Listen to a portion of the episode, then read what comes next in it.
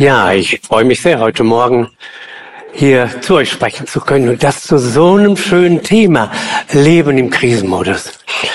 Ich denke, wir wissen ja alle, je schwieriger die Zeiten werden, desto wertvoller ist uns der Glaube und desto wichtiger ist es, sich damit zu beschäftigen. Und das wollen wir heute Morgen tun. Also, uns wird ein Wort leiten, das wir alle gut kennen, aber ich glaube, oft nicht wirklich verstehen aus dem Johannesevangelium 16. In der Welt habt ihr Angst, aber seid getrost. Ich habe die Welt überwunden. Das klingt auf dem ersten Blick aufs erste Hören klingt das glatt, aber wenn man ein bisschen drüber nachdenkt, finde ich, wird das schon ganz schön schwierig. Aber wir werden uns das gleich näher anschauen. Unser Leben ist komplex. Dazu muss ich euch gar nicht viel sagen, denn hier sitzen lauter Fachleute in Lebenskomplexität. Deswegen will ich das auch äh, gar nicht groß entfalten. Das Päckchen, das jeder zu tragen hat, wenn wir das Mikro jetzt rumgeben würden, wir würden den ganzen Gottesdienst damit füllen, welche Krankheiten, welche Sorgen, welche biografischen Lasten jeder von uns äh, mitbringt. Das können wir einfach mal jetzt voraussetzen. Mir geht es eigentlich heute Morgen um einen anderen Aspekt, nämlich, dass zum individuellen, persönlichen, dem Päckchen, das jeder zu tragen hat, wir noch eben immer mehr von den äußeren Rahmenbedingungen unserer Gesellschaft, unserer Welt, äh, von der wir gerade auch schon in der Moderation was gehört haben, beeinflusst werden, dass das immer mehr jeden Einzelnen von uns beschäftigt. Leben im Krisenmodus. Der Krisenmodus ist das normal geworden. Unsere Welt lebt im permanenten Krisenmodus. Auch das will ich nur antippen, weil wir das auch alle zur Genüge kennen.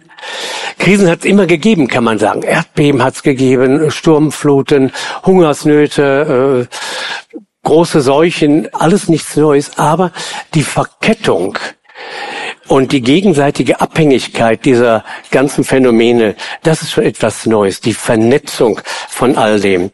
Und das sind jetzt nicht Probleme, die man jetzt nach zehn Jahren wieder vergehen, sondern wir wissen, das Ganze verknüpft sich immer mehr zu einem ganz gewaltigen Chaos, dem kaum jemand mehr gewachsen ist. Also es ist kein Gewitter, wie wir es gestern hatten, wo man sich mal unterstellt und dann geht's gleich wieder schön weiter, dann scheint wieder die Sonne.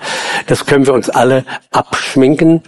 Der Krisenmodus ist das normal geworden und man muss schon naiv sein, wenn man meint, es würde immer besser.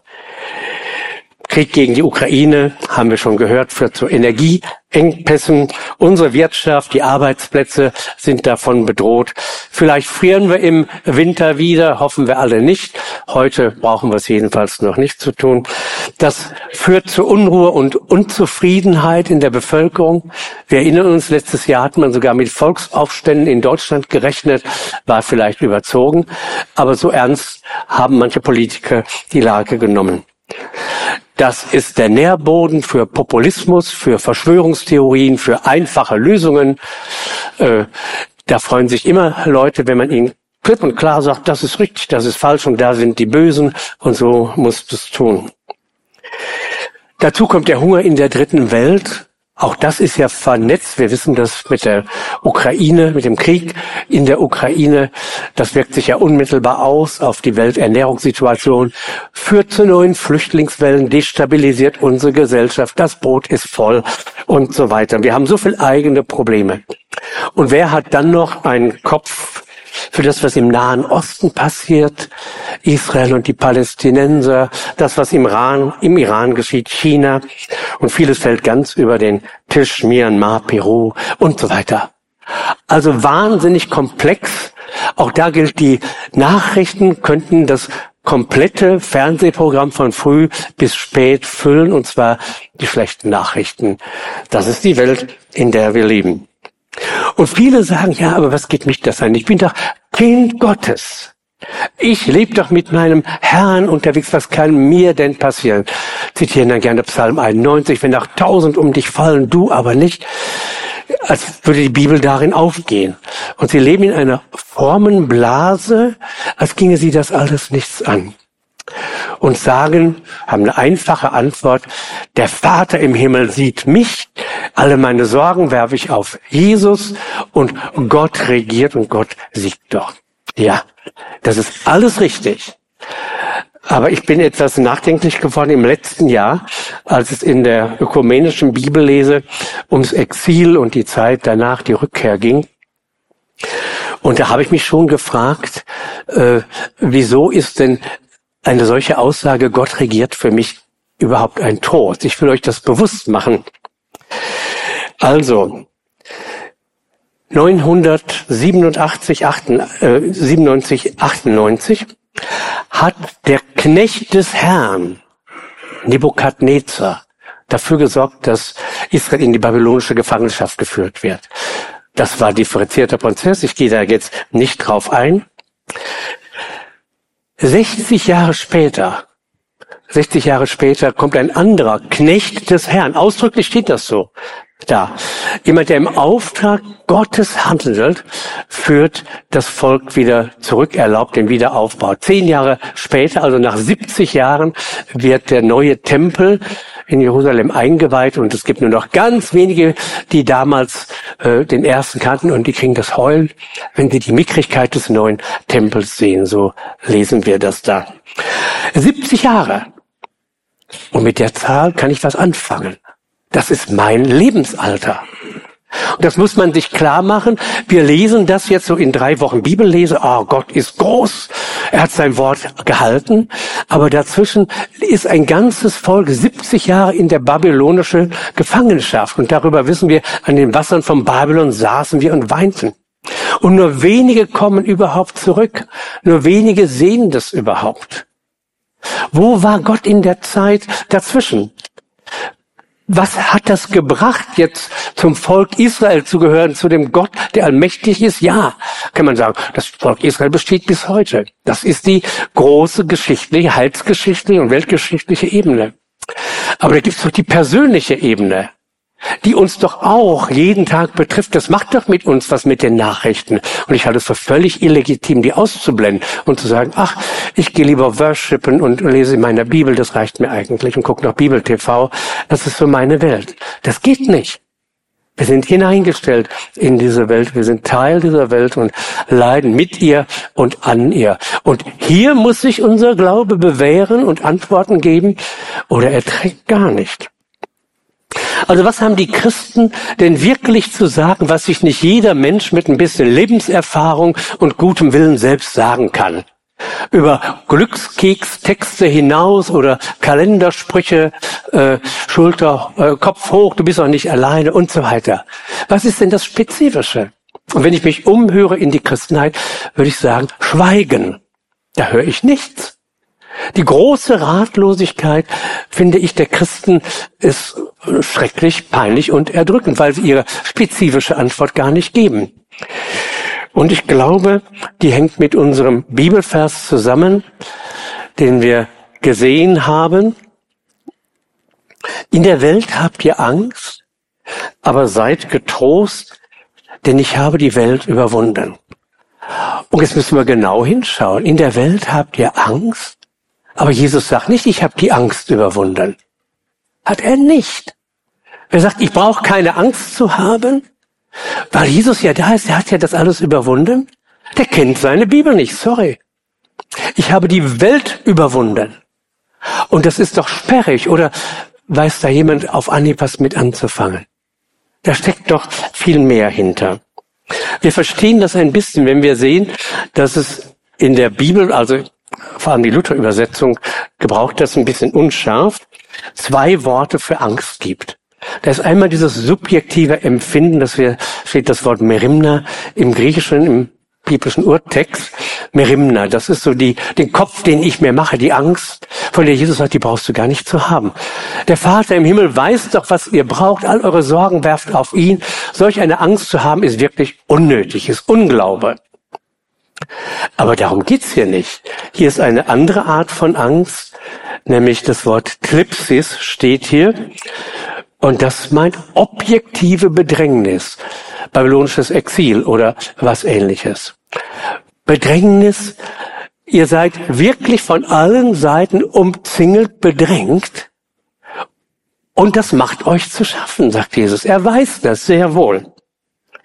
Das sind Umstände durch die Gesellschaft verursacht, durch die Ökologie verursacht, was weiß ich, Klimawandel, Abschmelzen der Gletscher, Unwetterkatastrophen und so weiter. Das ist die eigentliche Antwort, die Jesus gibt. Nicht, ihr braucht keine Angst zu haben.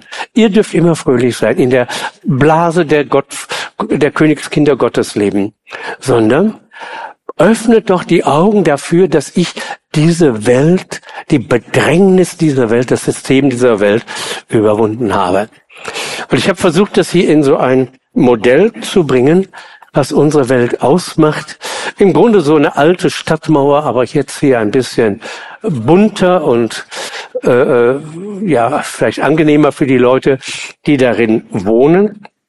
Und trotzdem, unsere Welt ist ein geschlossenes System. Wir sind umgeben von Begrenzungen, die unser Leben wirklich stark einengen. Aber zum Glück haben wir eigentlich und hatten wir in der Vergangenheit ein paar Tore wie so Stadtmauern in einem, einer mittelalterlichen Stadt, zum Beispiel das Fühlen.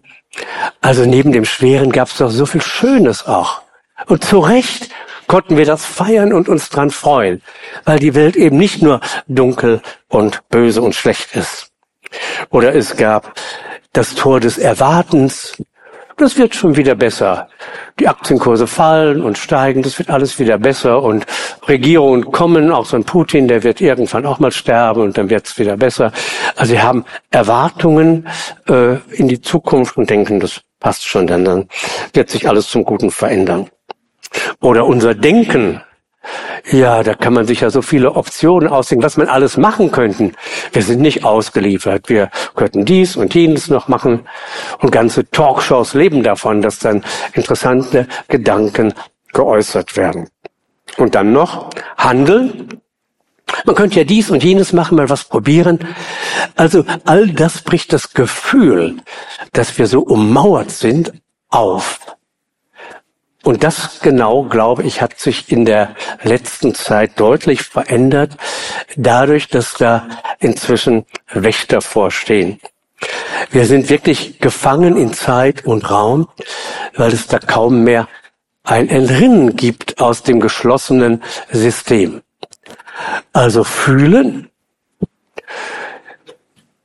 Ich habe gelesen, dass Soziologen und Psychologen sich im Grunde darin einig sind, die Angst ist das kollektive Grundgefühl, zumindest in unserer weltlichen, westlichen Kultur. Angst als kollektives Grundempfinden. Wir sind bedroht. Das äußert sich ganz verschieden. Manche flüchten in den Tralala, manche äh, stürzen sich in den Suizid und wieder andere versuchen irgendwie damit zurechtzukommen. Aber auch da will ich nicht drauf eingehen. Im Einzelnen die Symptome für eine von Angst bedrohte Gesellschaft, umschlossene Gesellschaft werden immer deutlicher. Erwartung. Also, wer erwartet denn eigentlich noch, dass unsere Regierung oder die UNO oder Frau von der Leyen oder so etwas, jemand äh, uns Lösungen gibt und dann klappt das. Dass jemand die zündende Idee hat und wir alle sagen, ach, dass wir da nicht schon eher drauf gekommen sind. Ja, so kann man es machen. Äh, es gibt kaum mehr Erwartungen, sondern wir empfinden es, hier wird auf Optimismus gemacht. Es werden Milliarden Pakete aufgelegt, um so ein bisschen über die Runden zu kommen. Äh, aber im Grunde wird das Chaos und wird die Not verwaltet. Und eine richtige Zukunftserwartung ist nicht da. Handeln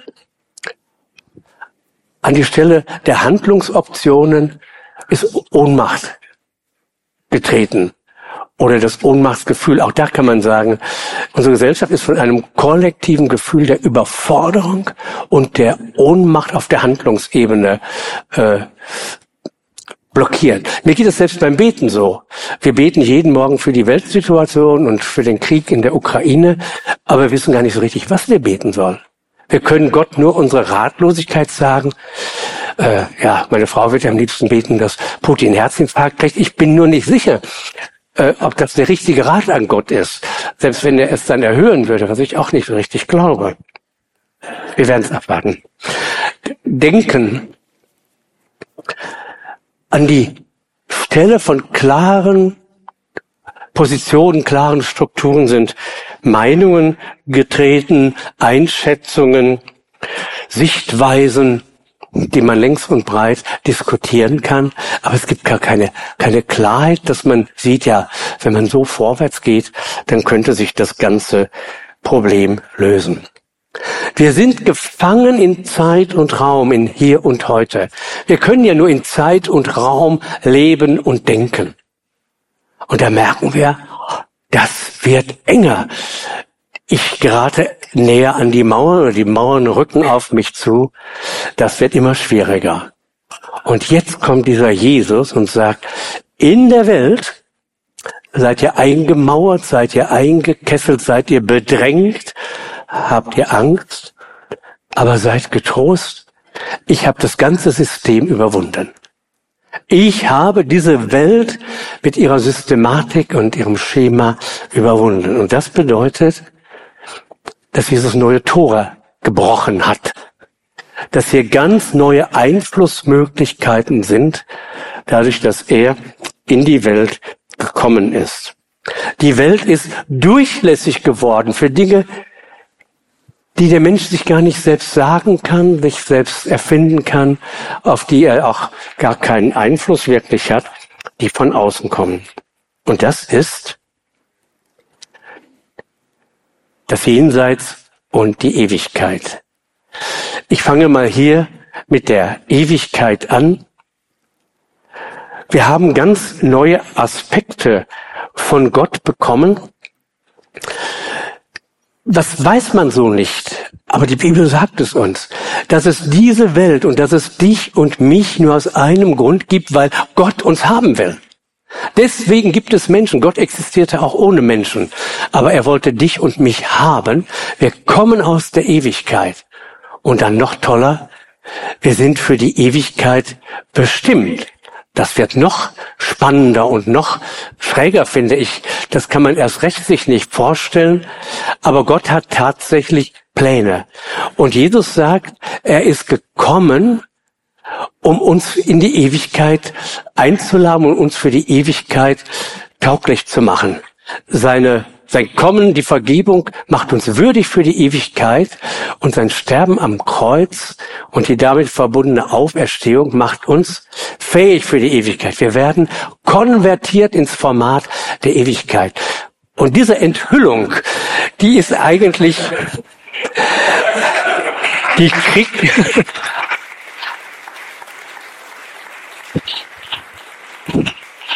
Ich habe mich den ganzen Morgen auf diesen Moment gefreut, überlegt. okay. Also, das weiß kein Mensch. Das ist auch nicht mehrheitsfähig. Aber wir wissen das. Wir wissen das nur aus der Bibel. I've read the final chapter God wins. Ich habe das Schlusskapitel gelesen. Und ich weiß, Gott siegt. Gott gewinnt. Und das muss man nicht aus, aus, auf, außen tragen, man muss es im Herzen haben. Dass man das weiß, hey, egal was passiert, die Ewigkeit durchströmt mein Leben. Und Gott kommt darin vor. Ein Wissen, das eben dich keiner selbst sagen kann. Ein Wissen, das aber auch gleichzeitig für alle, die Jesus nicht kennen, die die Bibel nicht kennen, völlig spooky ist. Irrsinnig ist. Ja? Nur, das ist das Neue, was gekommen ist. Dass Jesus gesagt hat, ihr seid in der Welt nicht alleine. Ich habe das aufgebrochen. Die Ewigkeit durchströmt diese Welt. Und das hat Folgen. Also, wir haben Erkenntnis. Erkenntnis ist was anderes als eine Hochrechnung, als Philosophie, als eine Meinung. Erkenntnis ist etwas, was Gott offenbart, was wir ohne Gott nicht wüssten. Und wenn ich Jesus kenne und ihm vertraue, dann ist das für mich auch nicht nur eine Religionsphilosophie oder biblische Lehre, sondern dann ist es das, wovon ich lebe. Der Mensch lebt nicht vom Brot allein, sondern von jedem Wort Gottes. Aber das ist nicht das, das Wort Gottes, ich hab dich lieb. Das, das brauchen wir auch immer wieder. Das ist, äh, ja, Müsli zum Frühstück. Aber das von der Ewigkeit her, das ist das Schwarzbrot, mit dem wir auch wirklich durchstehen können. Und wir haben eben diese Erwartungs- und äh, eine klare Hoffnung. Und das Neue Testament sagt, das ist mehr jetzt als nur, äh, dass wir fröhlich sind und glauben, oh, es wird schon alles irgendwie, sondern wir haben eine begründete Hoffnung, weil Jesus gestorben ist, auferstanden ist und gesagt hat, auch ihr werdet erwartet, ihr werdet in das Reich Gottes eingeladen, ihr habt Zukunft, wir haben Ausblick. Und dann verstehen wir auch vieles, was hier geschieht in diesem Kessel, der natürlich nach wie vor da ist. Müsste man viel zu sagen, ich tippe das nur an. In der Endzeitrede sagt Jesus, das muss so geschehen. Ihr werdet hören von Kriegen, von Katastrophen, äh, Dingen, die euch den Atem stocken lassen. Aber das sind Wehen. Und es soll etwas Neues geboren werden. An anderer Stelle spricht er von der Wiedergeburt der neuen Welt. Es sind notwendige Prozesse. Jede Frau weiß, Wehen sind nicht schön. Aber ich glaube, sie weiß auch, das weiß sogar ich als Mann, Wehen sind notwendig, auch wenn sie nicht schön sind. Und dann kann man anders damit umgehen, weil man weiß, am Ende kommt die Geburt des Neuen, am Ende kommt die Geburt der neuen Welt. Das ist die eine Dimension. Die Ewigkeit, das ist die Zeitdimension Gottes. Wir kennen nur das Hier und Heute. Die Zeitdimension Gottes, der von außerhalb kommt und außerhalb bleibt, ist die Ewigkeit. Und Gott hat auch eine Raumdimension. Und das ist das Jenseits. Und das wirkt genauso hinein und durchstrahlt unseren Lebensraum, die Welt, in der wir Angst haben. Anstelle der Angst ist der Friede Gottes getreten. Der Friede Gottes, von dem Paulus sagt, das ist höher als alle Vernunft. Versteht ihr, das ist was anderes, als dass ich zu einem Seelsorger gehe und der mir Mut macht und sagt es, Jesus ist mit dir unterwegs. Der Friede Gottes ist eine irrationale, außerirdische Größe und ich bin sicher, hier sitzen Leute, die davon berichten können, wo sie den Frieden Gottes erlebt haben. Wir müssen uns das klar machen. Das ist kein schönes religiöses Gefühl, sondern es ist Einfluss aus Gottes Welt, aus dem Jenseits. Dass ich Dinge ertragen kann, dass mir Dinge keine Angst machen, ohne dass ich mir das selbst suggeriere. Du musst keine Angst haben, du brauchst keine Angst zu haben, sondern etwas, was Gott wachsen lässt. Könnte man viel zu sagen und vertiefen. Und auf der anderen Seite ist es die Resilienz, ich nenne es mal mit so einem neumodischen Begriff unserer Tage, also die Fähigkeit zu handeln. Und zwar trotz allem, Handelt, bis ich wiederkomme, sagt Jesus seinen Jüngern. Wenn Jesus wiederkommt, möchte er seine Leute, ich sage es nochmal, nicht beim Worshipen und beim Bibellesen finden, sondern beim Handeln. Er holt seine Leute aus der Mühle und vom Feld weg, sagt er jedenfalls. Versteht mich nicht falsch. Äh, wenn gerade Gottesdienst ist, ist das auch okay. Ja? Wir müssen nicht wir müssen nicht dauernd rackern. Aber ich will sagen, wir dürfen uns nicht in eine fromme Binnenwelt verschanzen und sagen, hier warten wir jetzt ab, bis Jesus uns hier abholt. Nein, wir leben ganz normal. Wir sind Teile der Gesellschaft auf der Mühle, äh, an der Uni, an der Werkbank, wo auch immer, äh, und leisten da unsere Arbeit. Resilienz. Luther hat es gesagt, wenn morgen die Welt untergeht, würde ich heute noch ein Bäumchen pflanzen. Ja, darum geht's eigentlich. Dass wir erhobenen Hauptes das Kommen sehen und wissen, unser Herr kommt. Es kann jetzt nur noch besser werden. Unser Herr kommt. Also, wenn wir das in der Übersicht sehen, dann merken wir, die Welt ist überwunden. Hier sind Tore aufgebrochen, weil Gottes Option, Gottes Möglichkeiten von Raum und Zeit, nämlich die Ewigkeit und das Jenseits, unsere reale Welt, dein und mein Leben, Stunde für Stunde durchströmen. Und im Grunde ist es nichts anderes als das, was Jesus sagt, das Reich Gottes ist angebrochen. Das Reich Gottes ist mitten unter euch gegenwärtig. Es ist nur angebrochen, ja, schade. Aber immerhin, es ist angebrochen. Und das kannst du spüren durch Einflüsse, durch aus Gottes Handeln, aus seinen Möglichkeiten, aus der Ewigkeit. Also hier, ich will das nicht vertiefen. Es gehört auch zum Neuen in dieser Gemeinde. Ich muss sehr auf die Zeit achten. Vielleicht schaffe ich das ja nochmal. Also, auf den Punkt gebracht. Die Ewigkeit wird uns die Antworten geben, die wir so sehr herbeisehnen. Viele unserer Probleme lassen sich im Hier und heute nicht lösen. Und solange wir das erwarten, Gott muss doch jetzt eingreifen, Gott muss jetzt ein Wunder tun, Gott muss jetzt heilen und meine Probleme lösen, solange wir das zur Bedingung machen, werden wir keinen Frieden finden. Sondern auch für dein und mein Leben gilt, viele Fragen lösen sich erst in der Ewigkeit. Und wenn ich das akzeptiere, dann kann ich heute schon Frieden darüber haben.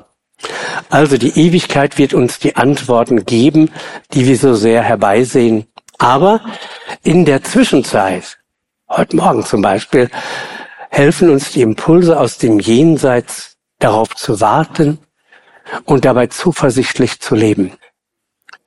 Dass Gott uns immer wieder spüren und erfahren lässt, er ist da. Das wären so punktuelle Wunder, könnte ich von erzählen. Ich erlebe nicht jeden Tag Wunder, ich habe welche erlebt. Das ist Führung, die wir erleben. Das ist Gebet. Billy Graham hat bei der Euro 70, so lange lebe ich schon, hat bei der Euro 70 äh, äh, Reportern im Interview gesagt, ist er gefragt worden, woher wissen Sie denn, dass Gott da ist? Er gesagt, ich habe gerade noch mit ihm gesprochen. Das ist entweder ein Bluff mit dem man neugierige Reporter mundtot machen kann. Oder was ist die Wahrheit? Ich habe gerade noch mit Gott gesprochen. Ich bin in Gebetsverbindung mit ihm und deswegen weiß ich, er ist da. Also die Impulse aus dem Jenseits helfen uns darauf zu warten und dabei zuversichtlich zu leben. Und wenn du das weißt, wenn du einer von denen bist, für die das Reich Gottes angefangen hat und die darin leben, dann kann ich nur sagen, Donnerwetter, herzlichen Glückwunsch. Ich will mit uns beten.